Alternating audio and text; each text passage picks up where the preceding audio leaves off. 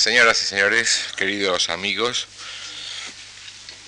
el 23 de enero de hace un siglo, de 1893, murió en Madrid, al parecer pobremente, don José Zorrilla. Su entierro, en cambio, organizado por la Real Academia Española, a la que pertenecía y donde había pronunciado su discurso en verso, me, temo que, fue la única vez que ha sucedido eso en la historia de la docta casa, pues eh, sus exequias, decía, en cambio, fueron un acontecimiento nacional.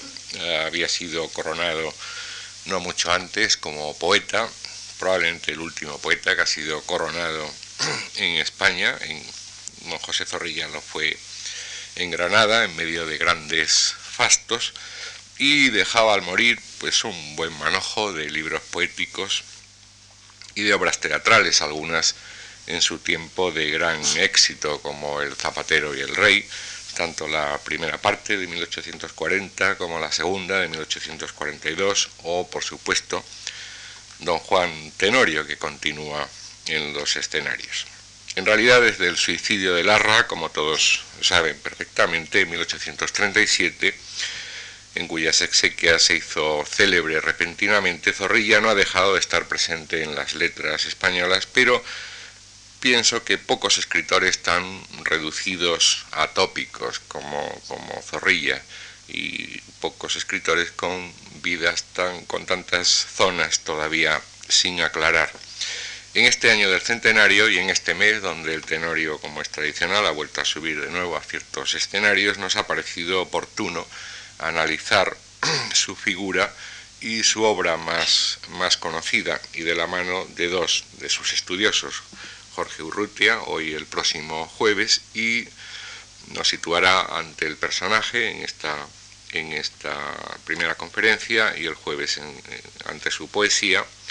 Y el profesor Hermano Caldera, Hermano Caldera, la próxima semana se ocupará del tenorio y de sus antecedentes.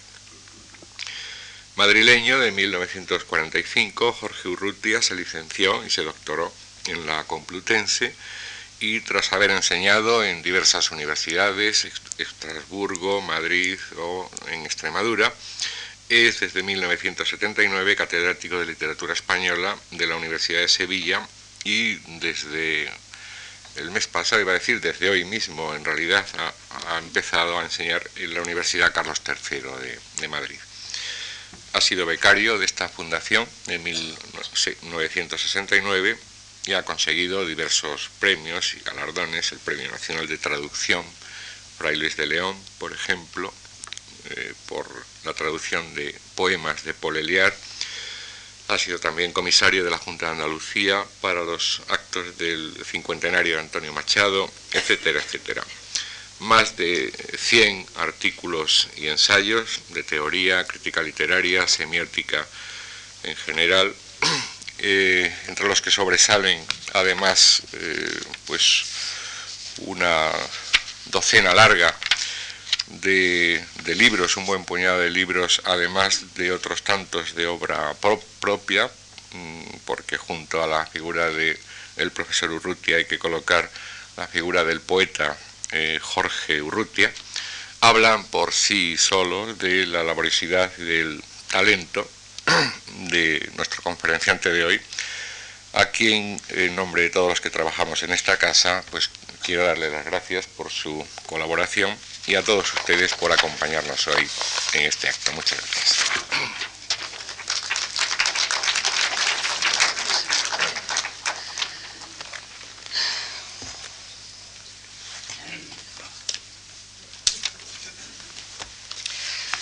Buenas tardes. Querida Rosa Sacel, muchas gracias por estar. Buenas tardes. Y muchas gracias a Fundación Marc y a don Antonio Gallego por su invitación. invitación, como me decía hace un momento al despacho, que al fin y al cabo es un reencuentro porque hace años fui becario de esta fundación. El poeta, escribió José Zorrilla, es un individuo de nuestra raza humana que ve la luz en el lugar que el sumo hacedor le destina para nacer en la aldea o corte, en la tierra o en el mar, en medio de una familia noble o plebeya, opulenta o miserable como todos los demás hombres. Recibe la educación y vive sujeto a todas las vicisitudes de la fortuna, ni más ni menos que el resto de sus hermanos. Pero dotado de corazón fogoso y brillante imaginación, empieza a ver y juzgar las cosas con alguna diferencia de lo que las ve y juzga el común de las gentes. Sus padres o tutores le dedican a la carrera que mejor les parece, poniéndole bajo la dirección de los mejores profesores, pero él adelanta poco en los estudios graves y echa mano de otros libros que no son de su facultad. Poco a poco, su lectura despierta en su imaginación ideas nuevas, cuyo germen había siempre sospechado y poco a poco se decide a extender sobre el papel sus informes, pensamientos, reduciendo a palabras sus deseos, sus esperanzas, sus ilusiones de muchacho. La historia, la retórica, la geografía, todo lo que aprendió en el colegio o a solas o con libros escritos que le cayeron en las manos, viene entonces en su ayuda. Pronto concibe sus ideas, perdón, pronto concibe que sus ideas pueden expresarse propia y elegantemente, que la riqueza y armonía de su lengua patria le está brindando una fácil versificación, cuyo desempeño no le embaraza mucho, porque su propio instinto hace brotar de su pluma sus conceptos en versos. Perdón, no se puede hacer dos cosas a la vez, ya lo están ustedes viendo. Perdónenme. Creí que lo iba a conseguir, pero efectivamente no lo iba a conseguir. Perdón. Que la riqueza y armonía de su lengua patria le está brindando una fácil versificación, cuyo desempeño no le embaraza mucho, porque su propio instinto le hace brotar de su pluma sus conceptos en versos de todas medidas que él va reconociendo conforme los va viendo escritos delante de sus ojos. Desde aquí, su afición a la poesía desarrollada completamente le hace imponerse modelos que imitar, estudios que cultivar y obras que aprender lee cuantas obras literarias encuentra, asiste a cuantas sociedades artísticas conoce, escucha a cuantos cree con reputación de literatos y poetas. Por lo demás, sigue Zorrilla, el poeta no se distingue en nada del resto de los hombres. Sus costumbres están en armonía con sus afecciones, sus caprichos o sus convicciones como las de todos los demás. Tal vez, lo que sucede a menudo, sus escritos están en oposición con su carácter y un hombre grave, metódico, severo y de buenas costumbres se complace en pintarnos las escenas más bulliciosas, más cómicas o más desordenadas. Al paso que otro alegre, feliz e inconsecuente nos retrata al vivo grandes cuadros trágicos y profundas y misteriosas pasiones en que la virtud y el heroísmo juegan los principales papeles. Como todas las personas que ejercen una profesión, se disgusta de las que continuamente le cuestionan sobre la suya y le hacen hablar de ella en lugares y horas incompetentes.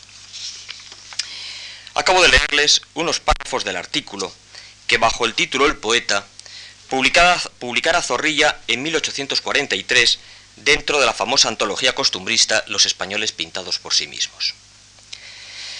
Si hay un hombre que reúne y condense las agitaciones y ensueños del periodo romántico en España, ese es sin duda el de don José Zorrilla, observaba el padre Blanco García en el primer volumen de esa famosa historia de la literatura española del siglo XIX.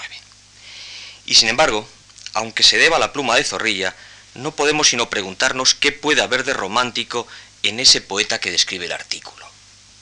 El poeta modelo que ofrece Zorrilla es un buen hijo burgués, que recibe la educación que deciden y estimulan los padres, y se separa poco del resto de sus hermanos. Es verdad que resulta ser de carácter algo más fogoso, pero aunque no excelente estudiante, aprovecha sin embargo lo aprendido que se actualiza, como diríamos ahora, en el momento de escribir poesía. Afición a la que llega, entre otras cosas, solo por su afán de estudio y por su dominio de la lengua. Por lo demás, ni costumbres ni caprichos distinguen en nada al poeta del resto de los hombres. En la vida social no hace demostración de sus virtudes literarias ni habla continuamente de poesía, Aquí entre paréntesis diríamos que Zorrilla no había leído las ordenanzas militares de Carlos III, donde se dice que un buen militar habla siempre de temas militares. En este caso, él entiende que un poeta le molesta que estén continuamente haciéndole hablar de poesía. Pero en fin, en la vida social no hace demostración de sus virtudes literarias ni habla continuamente de poesía. Tampoco como escritor es apasionado o descontrolado. No versifica por lucirse, puesto que no descubre los tipos de versos más que cuando los ha terminado de escribir y el trabajo de escritura es tan cerebral, según esta descripción de Zorrilla, que puede torcer con facilidad su tendencia originaria. El poeta de Zorrilla escribe, pues, con el cerebro y no con el corazón. Recordemos la frase.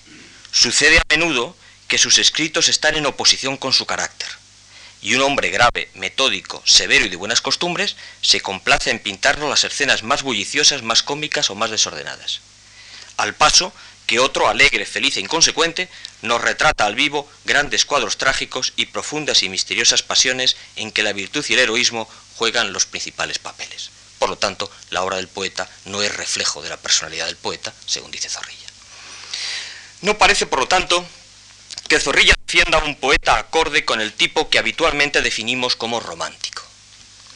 Alguien pudiera decir que los seres humanos cambiamos con los años, atemperamos nuestros impulsos. Emilio González López se refiere, hablando de Zorrilla, en el tomo correspondiente de su Historia de la Literatura Española, a los poetas románticos de las dos generaciones, rebeldes en su juventud y moderados en sus años maduros. Ustedes saben que se ha puesto de moda hablar de la poesía de la senectud. El artículo de Zorrilla en el volumen costumbrista podría ser una obra de senectud. Correspondería al poeta ya maduro que busca imponer un tipo libre de los apasionamientos descontrolados de una, de una locura juvenil. Claro, ya saben ustedes que algunos poetas parece que siempre, desde los 20 años, hubieran escrito poesía de senectud, don Antonio Machado, por ejemplo. Pero José Zorrilla nació en 1817.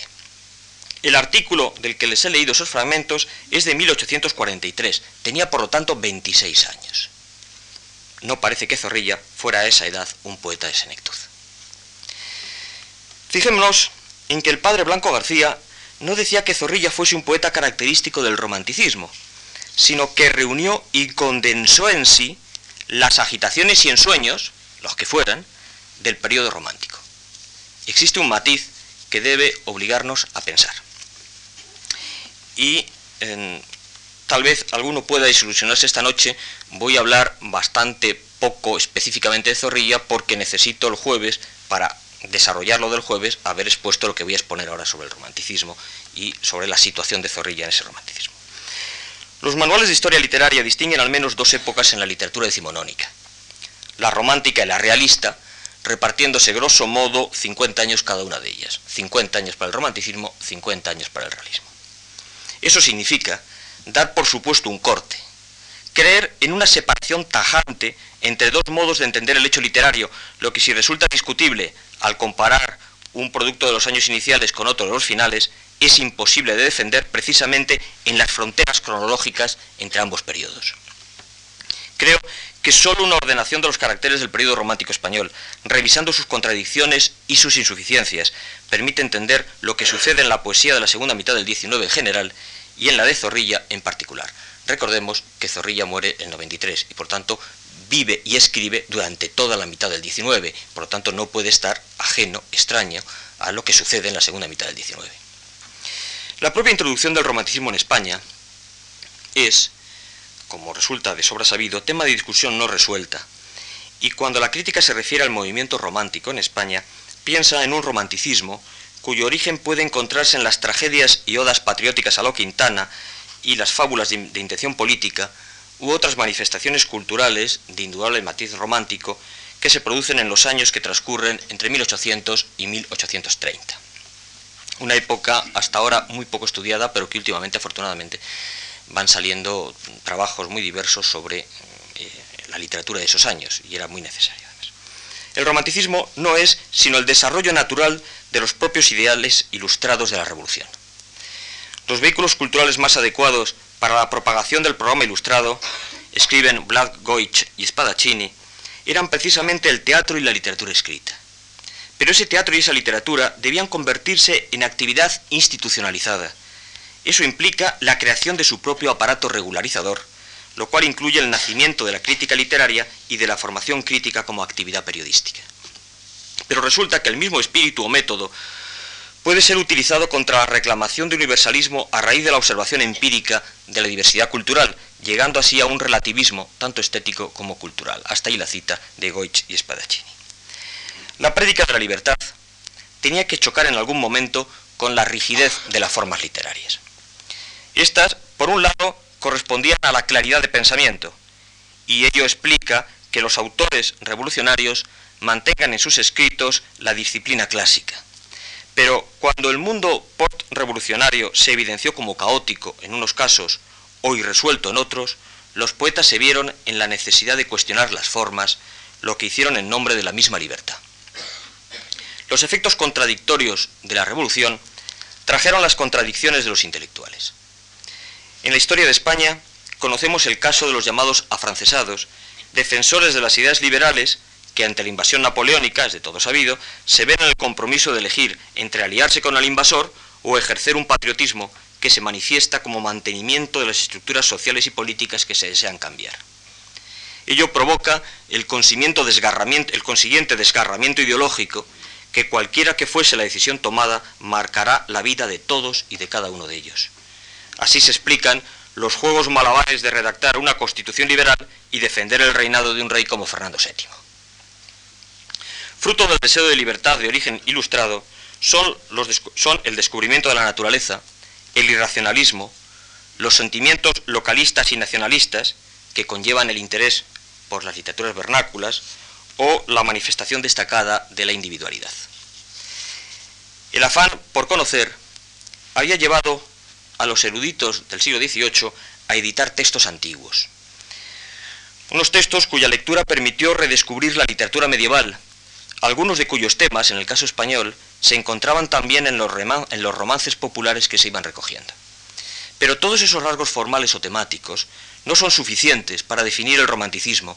Es preciso que se organicen dentro de un nuevo concepto del mundo y del hecho literario. Eso es lo que podemos discutir si realmente se produjo alguna vez en España. Instaurar un nuevo concepto del mundo no se hace sin resistencias, incluso sin aparentes alianzas. Que el romanticismo no es una simple cuestión de formas, lo entendió con clarividencia Leopoldo Augusto Cueto. Decía Cueto, siempre seremos de opinión que tan vicioso es sujetarse mezquinamente a la unidad de tiempo como abusar de la contraria libertad. Creemos que no toca al romanticismo ni mandar las unidades ni su indispensable infracción esto fuera establecer principios doctrinales y estos principios son prisioneros de la imaginación. El romanticismo es el libre albedrío de los literatos.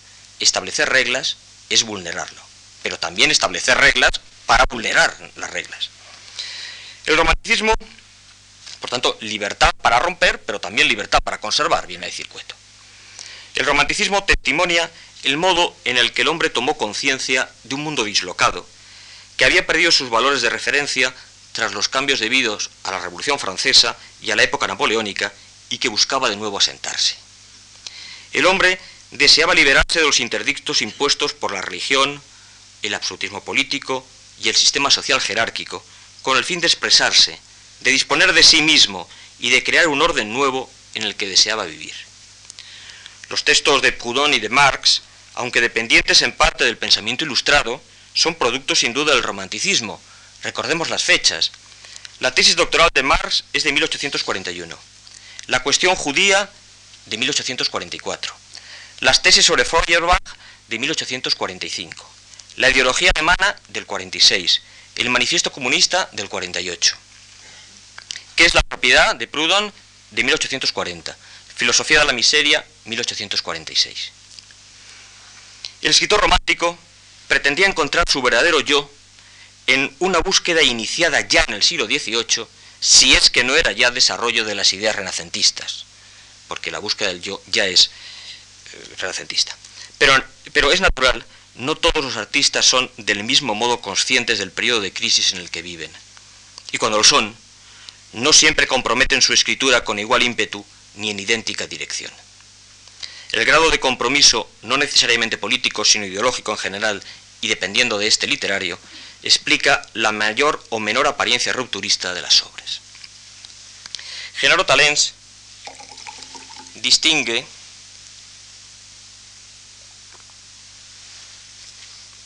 perdón, Genaro Talens distingue un romanticismo brillante y en gran medida caduco por cuanto remite a la superficie de una crisis sin entenderla ni superarla, es el romanticismo de Lamartine, de Rivas, de Zorrilla, en él todo se resolverá exteriormente, como fórmula, como, fórmula, como forma y como moda. Un segundo romanticismo, que él llama subterráneo, semidesconocido, apenas apreciado en su tiempo, y del que no obstante surgiría la gran literatura de vanguardia posterior, Hölderlin, Coleridge, Poe, Nerval, y que ya se sitúa en los márgenes culturales y sociales, negando cualquier compromiso con un concepto de mundo que no admite. Y entre uno y otro, se sitúan, dice Talens, los románticos sensu stricto, Byron, Keats, Shelley, Eisendorf, Brentano, cierto Goethe, cierto Hugo.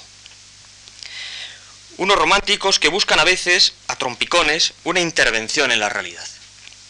En España, el romanticismo más cultivado será el primero, el de fórmula, el superficial, lo que va a explicar los pocos años que permanece y lo pronto que se le declara pasado de moda. Escasísimos son los nombres, prácticamente solo el de Espronceda, que podemos citar como creadores del tercer tipo, como romántico sensu stricto. Ahora bien, esa triple apreciación es posible hacerla ahora. En la España de la primera mitad del siglo XIX se distinguieron únicamente dos romanticismos. Lista procura diferenciarlos y los denomina, la diferencia es muy clara para él, romanticismo bueno y romanticismo malo y condena, evidentemente, al segundo. Aunque Lista fuera un liberal, era un liberal al modo de ese liberalismo español del 19, no sé si solo el 19, pero desde luego el 19, que jamás cuestionó ni los aspectos religiosos, ni la organización social, ni el concepto de Estado. Y cuando lo hicieron por una sola vez, en 1868, dieron rapidísimamente estos liberales marcha atrás. Las maneras y las modas románticas fueron impregnando la sociedad y el pensamiento español muy lentamente, y entre numerosas resistencias y extrañas alianzas, como antes dije. Si una de las características más claras del romanticismo es el gusto por lo local, por lo regional, que se corresponde con la manifestación de los sentimientos personales y la importancia que adquiere el individuo, la guerra contra los franceses será ocasión para que ello se manifieste y a la vez se controle. El gobierno localista, se impuso ante la desorganización de la nobleza y de la administración, vinculadas a la corte, a la corona, pero no al país, y constituye un rasgo de particularismo romántico. Pero también fue utilizado ese gobierno localista para reorganizar la nación en pro de una monarquía absoluta, y de ello es prueba la evolución, no siempre libre de conflictos, de los jefes guerrilleros. El interés por lo local, por lo particular, se unió con la consideración de la Edad Media como época romántica, y serán numerosos, todos ustedes lo saben, los poemas, las novelas, las obras teatrales que busquen, entre los temas medievales, un espíritu heroico, entusiasta, entregado y puro. En 1814, Nicolás de Faber inició en el Mercurio Gaditano artículos sobre el teatro clásico español. Como explica Yuresque y detalla Guillermo Carnero, don Nicolás reforzó la tendencia restauradora del pensamiento de Schlegel, ampliándolo con entusiasmo a la literatura española. La polémica se entabló, como es de sobra conocido, con José Joaquín de Mora, que tomó la postura de la Ilustración. Cabría, pues, interpretar que el romanticismo se presenta inicialmente con la postura de Bell de Faber, a la que los liberales no podían hacer otra cosa más que oponerse. Guillermo Carnero, que demuestra de qué modo el pensamiento de Bell de Faber y sus colaboradores hunde sus raíces en la corriente reaccionaria que surge en nuestro país como respuesta dictada por el inmovilismo contra todo aquello que pone en peligro la pervivencia del antiguo régimen, es decir, la Ilustración, la Revolución Francesa y las Cortes de Cádiz, afirma que no parece fortuito que los verdaderos progresistas de fines del 18 fueran anticalderonianos, por cuanto el pensamiento conservador mitificaba al dramaturgo para hacerlo símbolo de una España eterna vuelta hacia el pasado. Como en tantas ocasiones sucede en las polémicas españolas, y lo estamos viendo todos los días en la prensa, Bel de Faber y Mora hablaban de Calderón y del teatro antiguo español, cuando en realidad la discusión no hacía sino ocultar las causas del enfrentamiento real. Hablaban de Calderón, pero hablaban de otra cosa. En 1828 publica Agustín Durán, por eso el, grave problema que de los, generalmente de los, manuales en los capítulos sobre el romanticismo, cuando hablan de la polémica de Bell de Faber, es que lo reducen a un enfrentamiento estético. Y no, se hablaba de Calderón como, casi como coartada, la coartada era Calderón, pero no se hablaba de estética, para nada. Se hablaba de ética, de política, pero desde luego no, la estética era lo de menos. En 1828 publica Agustín Durán su discurso sobre el influjo que ha tenido la crítica española en la decadencia del teatro antiguo español. Un discurso que significa el fin de las poéticas neoclásicas. Empieza Durán a publicar El romancero español, iniciando una importantísima recuperación de la poesía popular que suele enfrentarse con las posiciones ilustradas. Pero el discurso sobre la necesidad de prohibir la impresión y venta de las jácaras y romances populares por dañosos a las costumbres públicas y de sustituirlos otras canciones verdaderamente nacionales que unan la enseñanza y el recreo, un discurso que redactara, un discurso forense cuando era fiscal, Juan Meléndez Valdés en 1798, pero que solo se publica cuando se publican, los discursos forenses en 1821 este discurso, digo, creo que merece cierta reconsideración o consideración. Explica Menéndez Valdés que los temas de las canciones populares son, y voy a hacer una serie de citas silvanadas de Menéndez Valdés, guapezas y vidas mal forjadas de forajidos y ladrones, con escandalosas resistencias a la justicia de sus ministros, violencias y raptos de doncellas, crueles asesinatos, desacatos de templos y otras tales maldades que aunque contadas groseramente y sin, entusiasmo ni aliño, creídas cuan, perdón, creídas cuan suelen serlo del ignorante vulgo, encienden las imaginaciones débiles para quererlas imitar y han llevado al suplicio a muchos infelices. O bien, son historietas groseras de milagros supuestos y vanas devociones, condenados y almas aparecidas. O presentan, en fin, narraciones y cuentos indecentes, que ofenden a una el recato y la decencia pública, corrompen el espíritu y el corazón y dejan sin sentirlo en uno y otro impresiones indelebles, cuyos funestos resultados ni se previeron al principio, ni acaso en lo futuro es dado el reparar a una la atención más cuidadosa. Para el lector contemporáneo, resulta difícil entender que un intelectual tan inteligente y fino como Menéndez Valdés apreciara tanto peligro en el romancero popular de Ciego y Germanía, aunque éste pudiera cubrir un espacio de ocio y atención similar al que actualmente satisfacen algunas películas de televisión, provocando numerosas protestas en nombre de la moral y de la formación de los jóvenes. Si se dan cuenta, los argumentos de Menéndez Valdés puestos, en castellano en el siglo XX son más o menos los mismos que se dicen contra los, los seriales de televisión. Pero no sé si lo que son antiguos son los comentarios o los seriales, ya esto se lo dejo a su... Pero lo que más nos interesa aquí es la constancia de que cuando se redacta el informe, estos poemas eran muy leídos y muy escuchados, por lo que el fiscal Menéndez Valdés, recuerden ustedes que son discursos que el fiscal hace para informar a la corona de temas diversos, por lo que el fiscal Menéndez Valdés propone, cuidemos de ponerle entonces en las manos al pueblo, en vez de las indignas jácaras de Francisco Esteban, los bandidos de Toledo, Pedro Cadenas, la peregrina y otras mil y mil pestilentes, los inmortales hechos y la fidelidad y la honradez de nuestros venerables abuelos. Infinitos argumentos ofrecen materia abundantísima para canciones y romances verdaderamente españoles, en que aprendamos entre el hechizo de los versos las hazañas que los glorificaron para saberlas imitar. Y no se recata además Meléndez Valdés en proporcionar algún ejemplo. El romancero del Cid y otros cancioneros sirvan de testimonio a esta verdad en las lides y acciones que celebran, Así que los mismos que con necio entusiasmo cantan y recitan las coplas que censuro, aprenderán sin duda con indecible más gusto en romances sencillos, dictados por las musas y el patriotismo, mil hechos de armas y virtudes domésticas que los llenarán de útil emulación, alentándolos noblemente a imitar sus mayores y seguir sus inmortales huellas en la carrera de la heroicidad.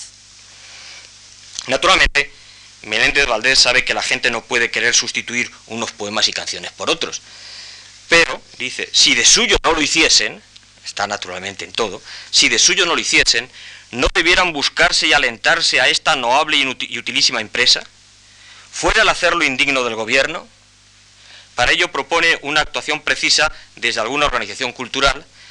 Por ejemplo, yo tengo para mí que algunos premios y programas de la Academia Española, algún ejemplar señalado, algunas insinuaciones y a un caso necesario algún encargo expreso del gobierno nos harían luego ricos en romances, canciones y aun cartillas y libros verdaderamente nacionales, que enseñasen entreteniendo mil verdades útiles y lograsen divertir al pueblo en el descanso, no menos que aliviarle en sus trabajos y faenas. Estas últimas líneas, con su defensa del enseñar dictando, son evidentemente ilustradas, pero todo el texto permite sospechar que la recogida de romances que se lleva a cabo en esos años y que culmina en el romancero de Durán de 1828-1832 corresponde a la sentida necesidad ya desde el siglo XVIII de salvaguardar la poesía española revalorizando sus creaciones populares antiguas, aunque la revalorización se haga dentro de un, de un orden estimado en virtud de la razón docente y de las buenas costumbres. Es decir, el romancero de Durán no será una empresa ilustrada y no una empresa romántica. Veamos los argumentos ahora del romancero de Durán frente a los argumentos que hemos visto de Menéndez Valdés. El propio Agustín Durán, iniciador según parece en los manuales del romanticismo, justifica su trabajo de recolección de romances advirtiendo que ello no me ha impedido cultivar otros estudios más serios. Pongamos las cosas en su sitio. Estos romances son cosas vulgares, no, no es lo que tiene que hacer realmente un intelectual. Es decir, hay un cierto desprecio por este tipo de poesía. Y al referirse a los romances vulgares explica, ¿qué pudo hacer el pueblo bajo el imperio de la Casa de Austria, sino enviar lo más selecto de él a verter su sangre en otros climas y convertir en frailes la otra parte? Privado de toda esperanza del ser libre, dejó de existir como poder público y se transformó en vulgo miserable.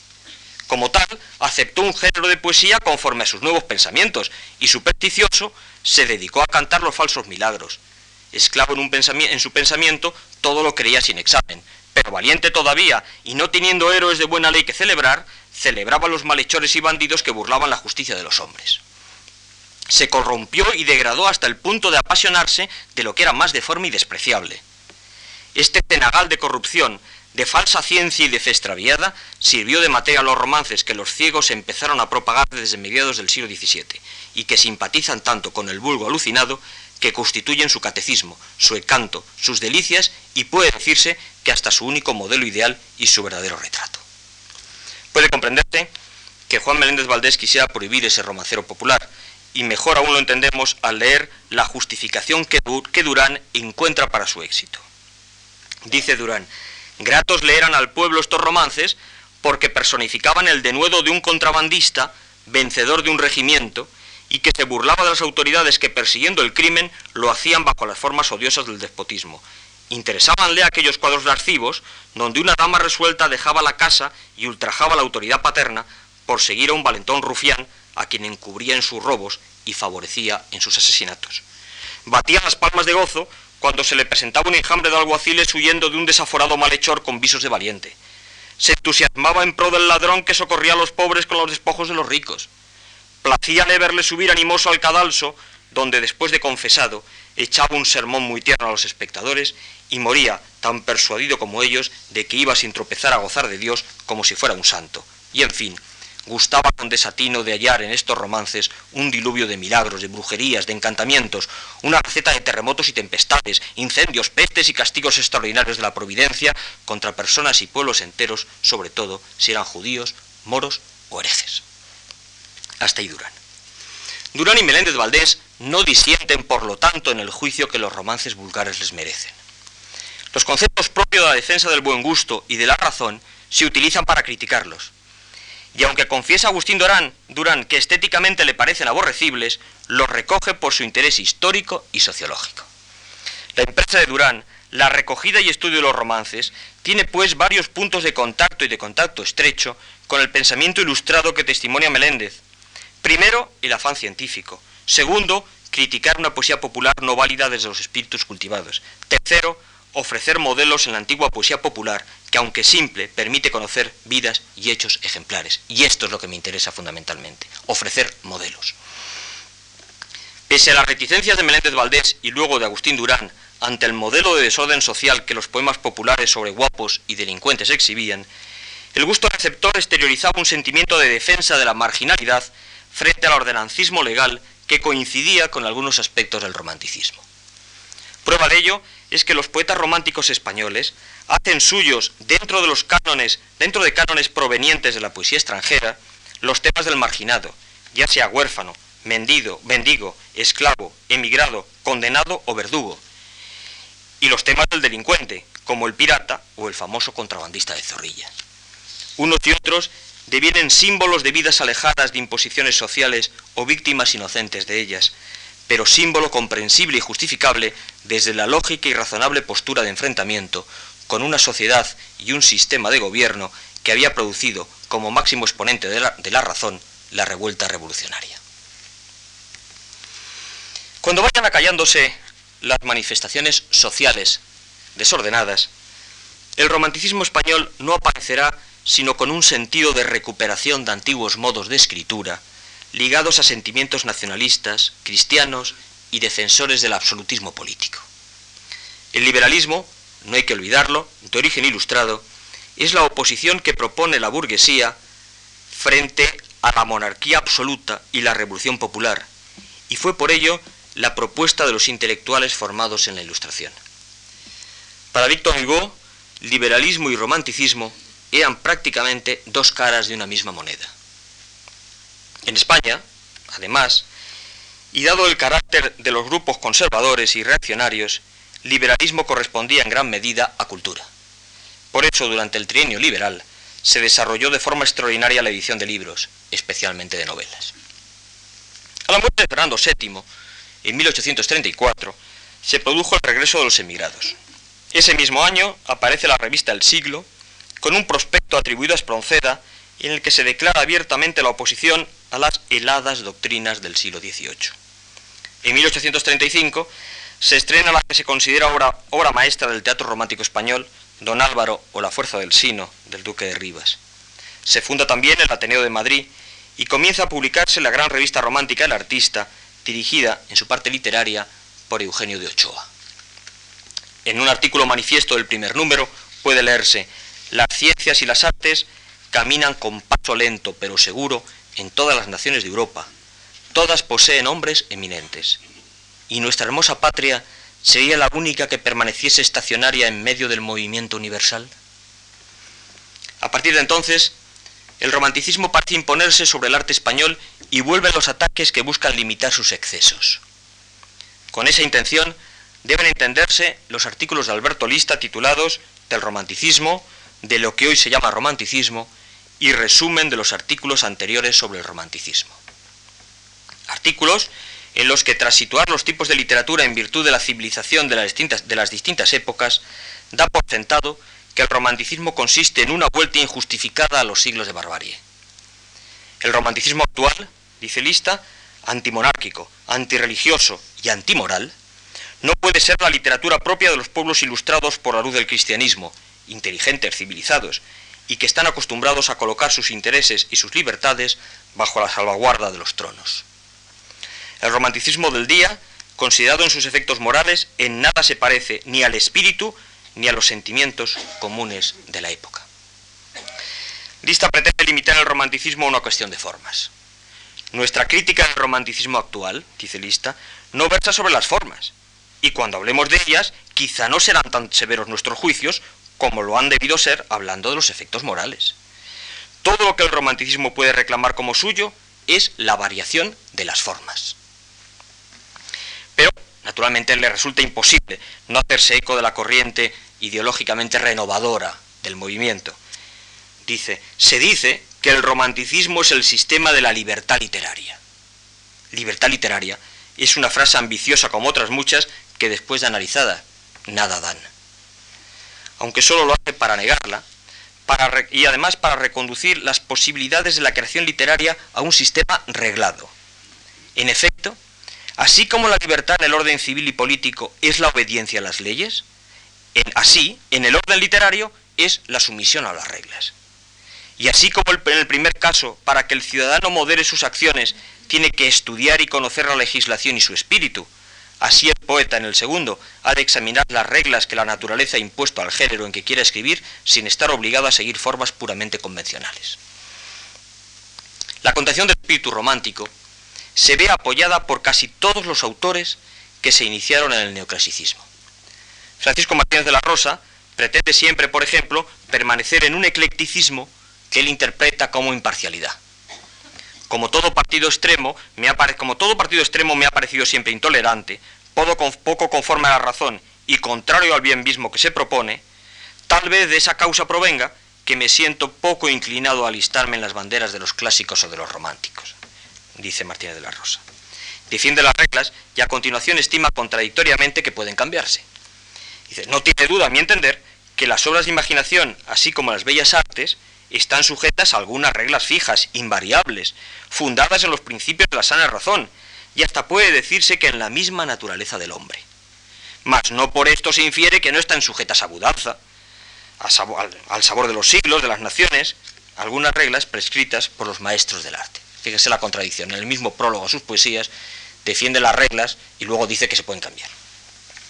De semejante contradicción, no puede salir sino defendiendo la claridad, la sencillez y la pureza lingüística heredada, lo que viene a ser como negar cualquier investigación sobre el lenguaje, una de las claves del romanticismo europeo, la investigación sobre el lenguaje. Es necesario acomodarse a su índole de la lengua española, o si se quiere, a sus caprichos. Debe evitarse con especial cuidado violentarla con transposiciones que no consiente. Tengo para mí que una de las principales dotes de la poesía es la claridad, procurando que los pensamientos aparezcan fáciles y espontáneos y la expresión fiel y sencilla. José de Espronceda, en cambio, entiende bien que es imposible desligar la literatura de la historia social. El siglo XVIII, escribe en 1836, fue el de la destrucción, y los escritores que prodigó alzaron el grito de guerra contra los abusos y las tiranías, y el primer principal pensamiento suyo fue el de allanar y derribar cuanto había establecido el despotismo que aborrecían. No podía ser otro, porque los obstáculos existían, y era forzoso derribar primero y edificar después, dejando este cuidado a las generaciones futuras. Una sociedad viciada y decrépita abandonó su puesto a otra sociedad indecisa y de transición, y mezclándose a las nuevas reformas abusos continuos, quedó un alcázar renovado en algunas partes y por otra carcomido y desmoronándose. Por eso, compartiendo sin duda este diagnóstico de la sociedad española, ese mismo año Larra había querido dejar claro, frente a la reacción antirromántica, no hemos olvidado que la literatura es la expresión, el termómetro verdadero del estado de la civilización de un pueblo, ni somos de aquellos que piensan con los extranjeros que al concluir nuestro siglo de oro expiró en España la afición a las bellas letras. En el artículo, Larra describe lo que debe ser la nueva literatura, dejando bien claro que el romanticismo corresponde a un nuevo modo de entender el mundo, pero ligado estrechamente a una cultura de origen ilustrado. En el día, numerosa juventud se abalanza ansiosa a las fuentes del saber. ¿Y en qué momentos?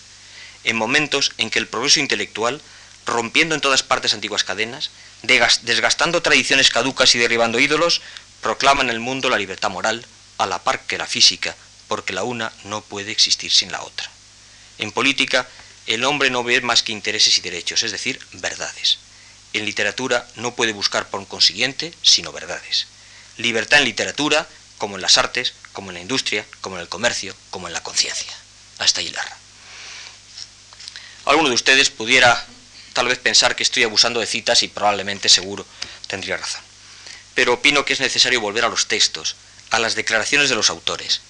Hay que devolverles a estos la voz que tantas veces escondemos y usurpamos los críticos. Vemos, creo así, que este concepto de arte nuevo no podía ligarse ni al romanticismo conservador ni a la poesía ilustrada puramente formularia. Estaba más cerca de algunos textos de José Marchena en su defensa de libertad social, o de Manuel de Cabañes, que sabe defender también la libertad y la independencia de la poesía. La evolución ideológica de José María Blanco White puede relacionarse también con ese deseo de libertad absoluta, fundamentado en una reflexión desde y a través de la escritura, que es lo más interesante de Blanco White, según ejemplifican algunos de sus poemas últimos, en los que siente la lengua como instrumento para actuar sobre el mundo circundante y sobre sí mismo. Pero en la poesía española del siglo XIX, los poemas a la libertad se confundirán muchas veces con las odas a los héroes del 2 de mayo de 1808 o serán puros ejercicios de, de retórica, a veces escritos para las lecturas en las clausuras de curso en los institutos de segunda enseñanza. No es ajena al tema de la libertad en esta época la implicación política en sus distintas tendencias. Pero no nos olvidemos de que existe también una poesía defensora de Fernando VII. Una poesía escrita por liberales españolistas que se oponen al imperio napoleónico. Y también se da una poesía de ideas absolutistas, cuyo autor más representativo tal vez sea la propia esposa del monarca, María Josefa Amalia de Sajonia, a quien posiblemente corrigiera sus versos Juan Bautista Riaza. Con motivo del viaje de los reyes a Cádiz, por ejemplo, en febrero del 23, obligados por el gobierno constitucional, la reina escribe un poema del que merecen citarse unos versos nada malos, por otra parte. Anda el coche en silencio, anda el coche en silencio en noche oscura, marcha a su lado la perversa Grey, hasta su luz consoladora y pura niega la luna al prisionero, al prisionero rey. El sueño en nuestros párpados cansados nos llama al dulce olvido del pesar, pero sus sombras para los malvados son funesta señal de unirse a obrar, decía la reina. Políticamente más significativo es el poema La vuelta de un español a su patria en estas circunstancias, también de María Josefa Amalia de Sajonia. En la que la reina denuncia los males del país que estima se deben a la Constitución. ¿Dónde está aquel entusiasmo por la fe del Salvador? ¿Dónde el profundo respeto al misterio de su amor? Desde que les es delito el amar la religión, extranjero soy en mi patria, no conozco mi nación. ¿Dónde está aquella censura? Es muy bonito esto de pedir la censura. ¿Dónde está aquella censura por la cual sin inquietud se instruía por los libros a la incauta juventud? Ah, desde que son aquellos escuela y religión, extranjero soy en mi patria, no conozco mi nación, etc. Frente a esa poesía fernandina, son más conocidos los poemas de exaltación liberal, sobre todo los posteriores sobre las guerras carlistas. Pero en cualquier caso son Larra en los escritos teóricos y Espronceda, sobre todo en El Diablo Mundo, los que mejor muestran la actitud intelectual del escritor romántico. Espronceda en ese gran poema inacabado, probablemente el gran poema español del romanticismo, El Diablo Mundo, insiste en la duda frente a todo lo que se le ofrece a la contemplación, incluso duda de sus propios actos. ¿Es verdad lo que ver creo? ¿Fue un ensueño lo que vi en mi loco devaneo? ¿Fue verdad lo que fingí? ¿Es mentira lo que veo? Todo es mentira y vanidad, locura, con sonrisa sarcástica exclamó y en la silla tomando otra postura, de golpe el libro y con desdén cerró. La duda se proyecta no sólo sobre el individuo, lo que se encuentra en numerosos poetas de la época, sino incluso sobre la misma función de la literatura. Que yo sé bien que yo bien que el mundo no adelanta un paso más en su inmortal carrera cuando algún escritor como yo canta lo primero que salta en su mollera. Pero no es eso lo que más me espanta, ni lo que acaso espantará cualquiera, terco escribo en mi loco desvarío, sin ton ni son y para gusto mío. Y Esponceda decide contemplar el producto de su pluma con un distanciamiento irónico muy particular.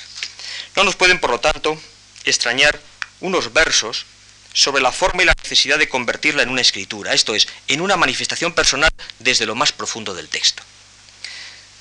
Dice Espronceda, siento no sea nuevo lo que digo, que el tema es viejo y la palabra rancia, y es trillado sendero el que ahora sigo y caminar por él, por él ya es arrogancia. En la mente del lector se abre un postigo, sale una idea y el licor escancia que brota el labio y que la pluma vierte, y en palabras y frases se convierte. Nil novum subsole, dijo el sabio. Nada y nuevo en el mundo, harto lo siento, que como dicen vulgarmente, rabio yo por probar un nuevo sentimiento. Palabras nuevas pronunciar mi labio, renovado sentir mi pensamiento ansío, y girando un dulce desvarío, ver nuevo siempre el mundo en torno mío. Y aún a ti mismo acertaré a decirlo, saldré de tanto enredo en que me he puesto, ya que en mi cuento entré, podré seguirlo y el término tocar que me he propuesto, y aunque en mi empeño logre concluirlo, a ti no te será nunca molesto, oh caro comprador, que con zozobra imploro en mi favor comprar mi obra es destacar la referencia en el texto no ya al lector, sino al comprador del volumen, demostrándose la conciencia que tiene Espronceda del valor de cambio que adquiere el poema y además en este caso valor de cambio en relación con su valor de uso. El fragmento El ángel y el poeta, publicado en 1841, es en esa línea de reflexión sobre la función y el hacer del poeta uno de los primeros textos de la modernidad poética en lengua española. El poeta, anclado en su mundo, desea ascender, y para conseguirlo le es indiferente aliarse con Dios o con el diablo, porque lo único que importa es alcanzar la verdad, aunque ello fuera enfrentarse con la divinidad. Alcanzar la verdad, aunque sea ir en contra de Dios. Mas no se trata de, comentar la poesía de Espronceda, sino de resaltar cómo en un romanticismo tan mitigado como el, como el español surge una rebeldía profunda y no epiteliar. Zorrilla va a ser, por su parte, en este panorama, un escritor sometido a la contradicción y como veremos, aunque arrastrado por el decorativismo del romanticismo más conservador, verá ignorada en los comentarios sobre su obra su tendencia inconformista. Espronceda es sin duda el gran poeta español del siglo XIX, el primero en descubrir el valor de la palabra y la escritura, el primero en expresar la marginalidad del poeta en cuanto a tal y no solo como individuo. Ningún otro poeta del romanticismo puede comparársele y habrá que esperar a Becker para que, aunque caminando en dirección contraria, podamos encontrar otra piedra basal en la que seguir fundamentando la escritura poética contemporánea. Y digo que Becker va en dirección contraria porque ambos, Espronceda y Becker, están a, disgusto con su mundo, pero en tanto que Espronceda busca un nuevo espacio que siente más allá y fuera, Becker se retira hacia atrás y hacia adentro. La más normal entre los poetas románticos españoles es una postura ética y estética que no se atreva a romper radicalmente con lo establecido. evita pues la marginalidad absoluta y vuelca la responsabilidad de los cambios más profundos en el ambiente en el que se formaron. En Zorrilla, sin embargo, advertimos, entre la enorme fronda de sus versos, rasgos de reflexión, revuelta y deseo de cambio, tanto ético como estético. Zorrilla será fundamentalmente un poeta del compromiso entre las diversas tendencias en apariencia contradictorias. Salvador Bermúdez de Castro, en el prólogo de sus ensayos poéticos de 1840, destaca el valor de la individualidad y describe la sociedad contemporánea. De los poemas dice que si algo contienen es la revelación de las sensaciones internas de mi alma, los pensamientos que me han inspirado el aspecto de la naturaleza, la contemplación de la humanidad. El individualismo es una de las características más claras del romanticismo, porque traduce las ansias de libertad personal y la afirmación del individuo. Sin embargo, en la literatura española, aunque los poemas en primera persona sean abundantísimos durante el siglo XIX, no suelen ir más allá de un origen retórico. Yo siempre me he preguntado, ¿dónde está el yo romántico español? Es un yo puramente retórico, gramatical. El este yo tú es el que corresponde a la lírica y por ende es el habitual en el poema amoroso. Pero el romanticismo utiliza también el yo para situar al poeta en el mundo, para la apreciación autobiográfica, como en un conocido poema de Víctor Hugo. Les leo unos versos que luego les traduzco. Ce siècle avait deux ans, Rome remplaçait Sparte, déjà Napoléon perçait sous Bonaparte, et du premier, premier consul déjà par maint endroit, le front de l'empereur brisait le masque étroit. Alors, dans Besançon, vieille ville, espagnole, jetée comme la graine au gré de l'air qui vole, naquit d'un son breton et lorrain à la fois, un enfant sans couleur, sans regard et sans voix. Y termina la. Cet enfant que la vie effaçait de son livre et qui n'avait pas même un lendemain à vivre, c'est moi. Este siglo, el siglo, este siglo tenía dos años, Roma reemplazaba a Esparta, ya Napoleón hendía bajo Bonaparte, y, desde y del primer cónsul ya, por numerosos lugares, la frente del emperador rompía la máscara estrecha. Entonces en Besançon, vieja ciudad española, lanzado como el grano al deseo del aire que vuela, nació de sangre bretona y lorena a la vez un niño sin color, sin mirada y sin voz. Este niño que la, vida borraba de su libro y que no tenía ni siquiera un mañana que vivir, era yo. Ese yo no es un yo gramatical, es un yo intensísimo, cargado, preñado de significación. Habrá que esperar precisamente algunos poemas de Zorrilla para encontrar algo equivalente. El diagnóstico de la sociedad contemporánea la hacía Bermúdez de Castro en esos ensayos poéticos con indudables acentos románticos. Todo ha sido puesto en cuestión, por todas partes se escucha el ruido de una sociedad que se cuartea para caer. La moral, la religión, la filosofía de nuestros padres yacen en el polvo de los sistemas. Nuevas creencias se elevan sobre las ruinas de las creencias antiguas. Las teorías brillantes cautivan por un momento las, imaginaciones jóvenes y son luego arrojadas con desprecio en el abismo insaciable de los delirios humanos. Como el ruido sordo de los volcanes, se escucha el zumbido de las revoluciones que acuden a destruir la obra de las revoluciones. A cada fuego que aparece en el horizonte cargado de nubes, alza la sociedad un grito de esperanza y aclama la venida del sol. El sol no llega y la luz fosfórica se disipa en los aires. Y dominando estos ruidos en la tribuna, en la prensa, se alza el discordante clamoreo de mil voces que en continuos alaridos anuncian al mundo la muerte, porque le anuncian que no existe la verdad. Hasta ahí Bermúdez de Castro. Esta última frase explica la poesía sobre los muertos o los aparecidos, los espectros de ultratumba, que simbolizan otra vida también al margen de aquella que se repudia y permite entender el valor rebelde de don Juan Tenorio. Y hay algunos poemas, algún poema de Bermúdez de Castro precisamente sobre los aparecidos, los cadáveres, los muertos, los muertos vivientes, si quieren. ¿Cuál es la salida del poeta? ¿Qué poesía se impone? Curiosamente, Bermúdez de Castro propone una recuperación histórica que en pocas ocasiones lleva él a cabo, aunque sí lo hará Zorrilla. La poesía, dice Bermúdez de Castro, debe celebrar hoy los recuerdos de lo pasado y entonar los cantares de la perdida fe. Desengañada de las falsas profecías, cansada de agitaciones estériles, afligida con las tristes escenas que pasan continuamente ante sus ojos, la humanidad quiere ver las sombras del mundo de sus padres antes de separarse para siempre de las orillas de la tierra que contiene sus sepulcros, de esa tierra que las olas de las revoluciones se apresuran a tragar. El poeta escribe a Dios, pero las más de las veces expresa sus dudas. Sin embargo, eh, mm, reclama Bermúdez de Castro la utilidad de la poesía religiosa. Por otra parte, las almas dulces y piadosas necesitan siempre oír los eternos himnos de una religión eterna. La palabra divina no dirige ya la marcha de las sociedades, pero aún queda quien en el silencio de la sociedad acude a los altares desiertos a escuchar entre sus ruinas los ecos de las melodías religiosas.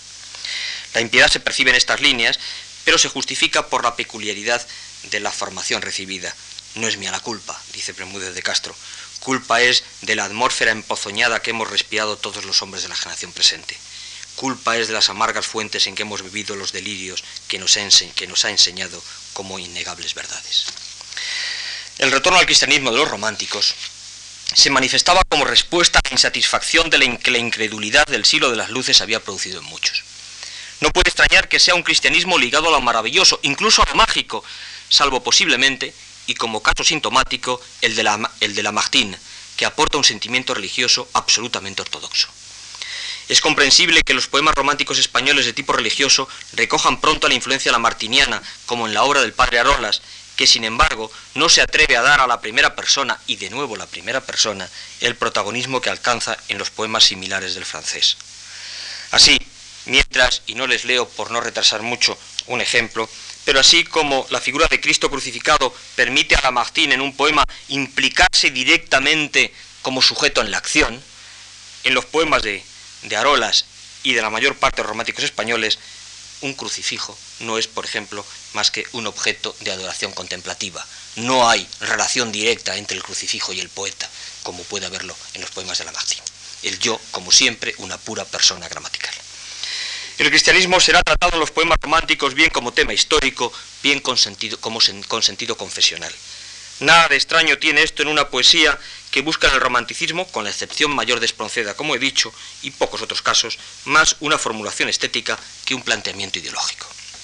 La poesía amorosa del padre Arolas, por ejemplo, citada siempre como manifestación romántica, no consiste sino en una serie de juegos formales con escaso atractivo, de no ser actualmente para la historia literaria.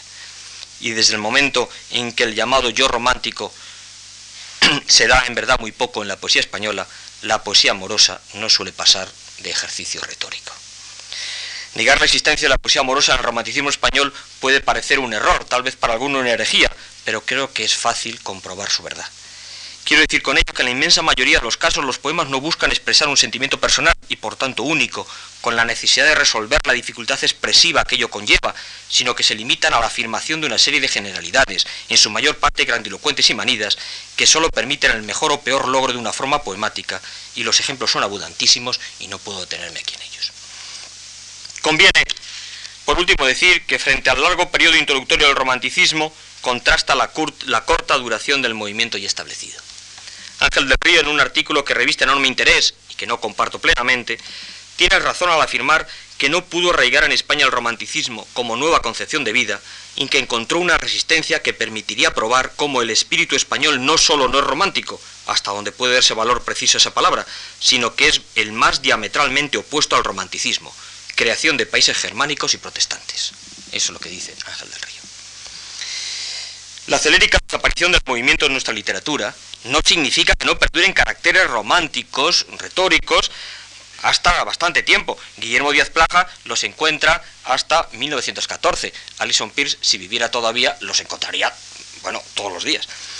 Porque en Alison Pierce todo es romántico. Es decir, hay mm, rasgos románticos, al menos hasta la aparición de la literatura de vanguardia. Luego puede haber, mm, puede haber rasgos románticos, pero es pura ruina, no tiene ya nada que ver con la, con la literatura. Si el máximo esplendor del romanticismo en España, y ya estoy terminando, ya les dejo tranquilos, si el máximo esplendor del romanticismo en España se da a mediados de la década de los 30, es en la siguiente cuando los escritores lo abandonan. Ya desde 1840 se distinguía entre un romanticismo pleno, proclive a toda clase de excesos, y otro romanticismo moderado. Solo el primero se calificaba propiamente de romanticismo y sus grandes representantes eran, como sabemos, Larra, muerto en 1837, y Espronceda. Y los grandes y los únicos. El romanticismo moderado, defendido especialmente por Lista, acabó llevando la literatura a una situación de crisis que se manifiesta en ese decenio 1840-1850, dada su evidente inutilidad. El romanticismo, si no era revolucionario, no era nada. Y entonces es cuando empezamos a considerar la poesía de José Zorrilla. Porque Zorrilla no es un rezagado ni un tardío como a veces se apunta. Sus primeros volúmenes se publican entre 1837 y 1840, en pleno periodo romántico.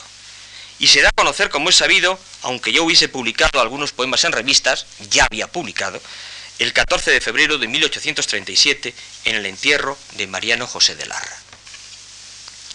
¿Por qué Zorrilla aparece ligado históricamente, casi podríamos decir que míticamente, a la figura de Larra? ¿Permitió eso tal vez definirlo como poeta romántico? ¿Como poeta rebelde? ¿O la rebeldía de Larra se reducía también a la rebeldía de Zorrilla? Para nosotros Larra es el perfecto ejemplo de intelectual romántico liberal para sus contemporáneos también, pero no era un escritor bien considerado y sobre todo no era una persona bien considerada Larra cuando muere. Unos no olvidaban que pretendió ingresar en los voluntarios realistas, es decir, en la policía política de Fernando VII. Por mucho que pudiera entenderse en su momento, aquello no dejó sin duda de marcar. Otros, como Ferrer del Río, recordaban su situación social, familiar y económica y se preguntaban, ¿de qué se queja tan amargamente? Si volcánicas pasiones hierven en su pecho, ¿no puede moderarlas con el buen seso de que ha dado tan repetidas muestras en su crítica punzante y destructiva? Así, dice Ferrer del Río, no nos movían a lástima sus lamentos, y los atribuíamos al influjo de la atmósfera del romanticismo que en todas partes se aspiraba entonces.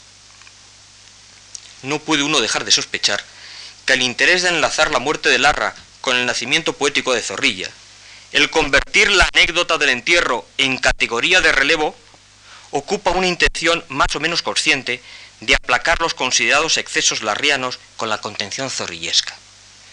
Que sea esto así o no, no tiene necesariamente que ver con, la obra poética con que la obra poética de Zorrilla responda plenamente a tales intenciones. Son cosas distintas. Una cosa es la obra poética de Zorrilla y otra cosa es la utilización que se puede hacer de la obra poética de Zorrilla en un momento. Pero tampoco puede ser inocente que se anteponga el teatro de Zorrilla a la poesía y que dentro de la poesía de Zorrilla se hable más de las leyendas, de la poesía narrativa, que de la lírica, que es posiblemente la más interesante. Pero sobre eso reflexionaré con ustedes en la próxima conferencia si me proporcionan el placer de acompañarme. Muchas gracias.